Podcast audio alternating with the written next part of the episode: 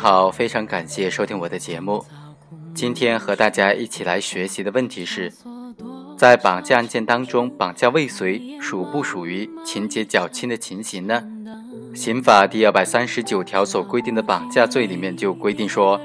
构成绑架罪的，一般是处十年以上有期徒刑或者无期徒刑；如果情节较轻，则处五年以上十年以下有期徒刑，并处罚金。那么，在绑架未遂的情况之下，是应该认定为普通的这种十年以上有期徒刑呢，还是认定为情节较轻的五到十年的有期徒刑？这也是绑架犯罪案件辩护当中一个非常重要的辩点。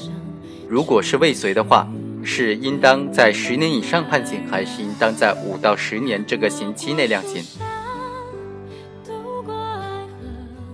我们认为，刑法总则规定的犯罪未遂等等量刑的情节呢，其实不应当适用于绑架罪当中的情节较轻的情形了。一九九七年刑法第二百三十九条规定了十年以上有期徒刑或者无期徒刑两个幅度。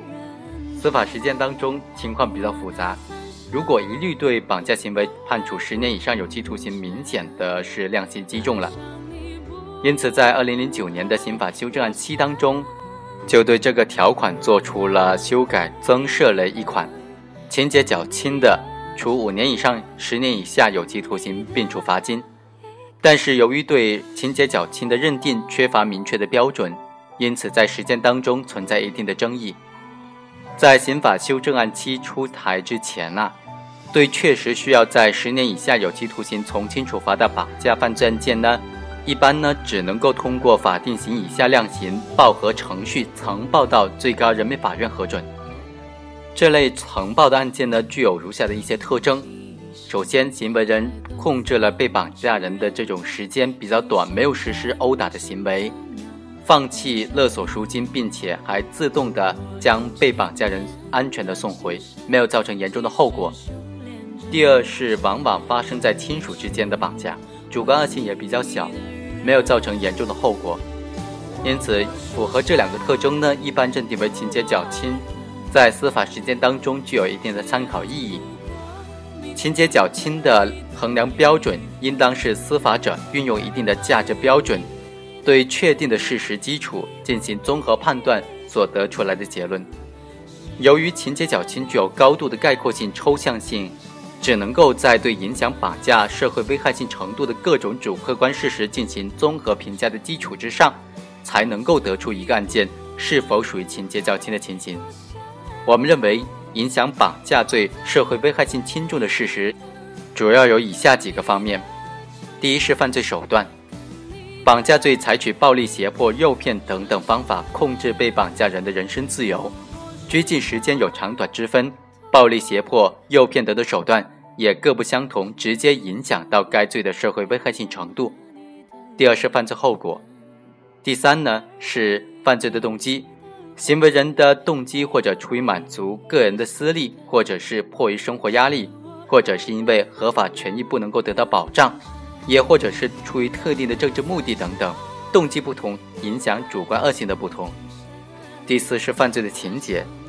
行为人是否放弃勒索赎金，是否主动的释放人质，行为人和被害人之间是否属于亲属关系或者熟人关系，行为人是否选择以老人、妇女、儿童或者社会知名人士作为绑架对象等等，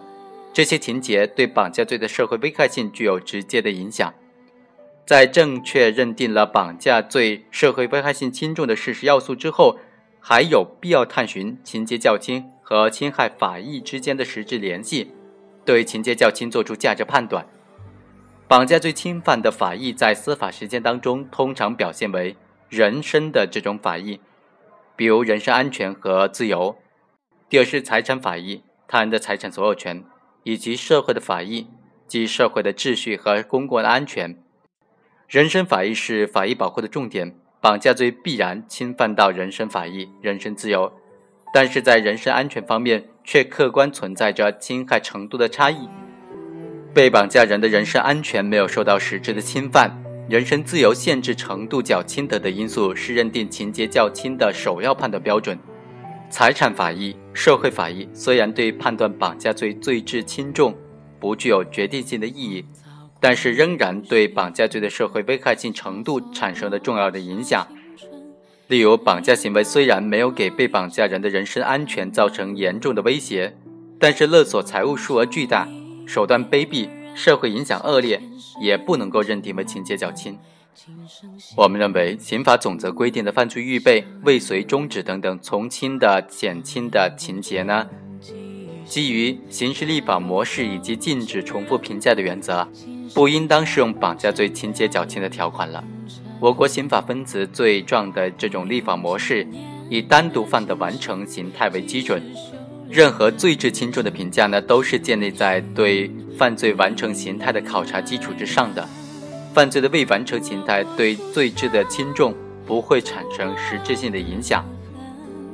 犯罪的预备、未遂、终止等等未完成形态是刑法总则规定的法定量刑情节，对犯罪的社会危害性程度。会产生很大的影响，但是并不能够成为影响罪质轻重的因素。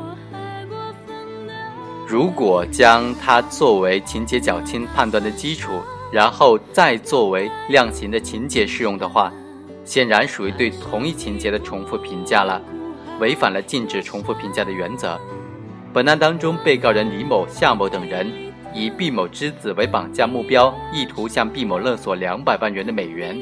事先勘察住处，并且准备电击棍棒等等作案工具，在实施作案的过程当中，已经进入了毕某的家中，但是由于意志以外的原因没有得逞，属于绑架的未遂，不再适用情节较轻的条款了。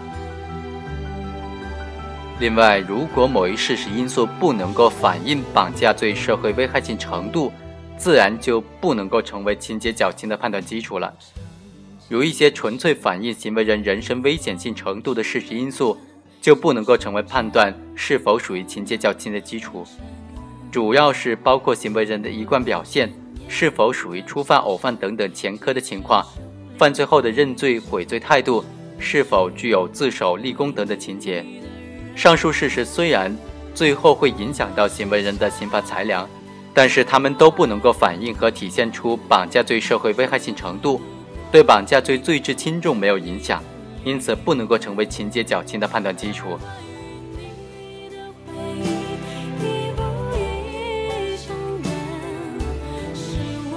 以上就是本期的全部内容，下期再会。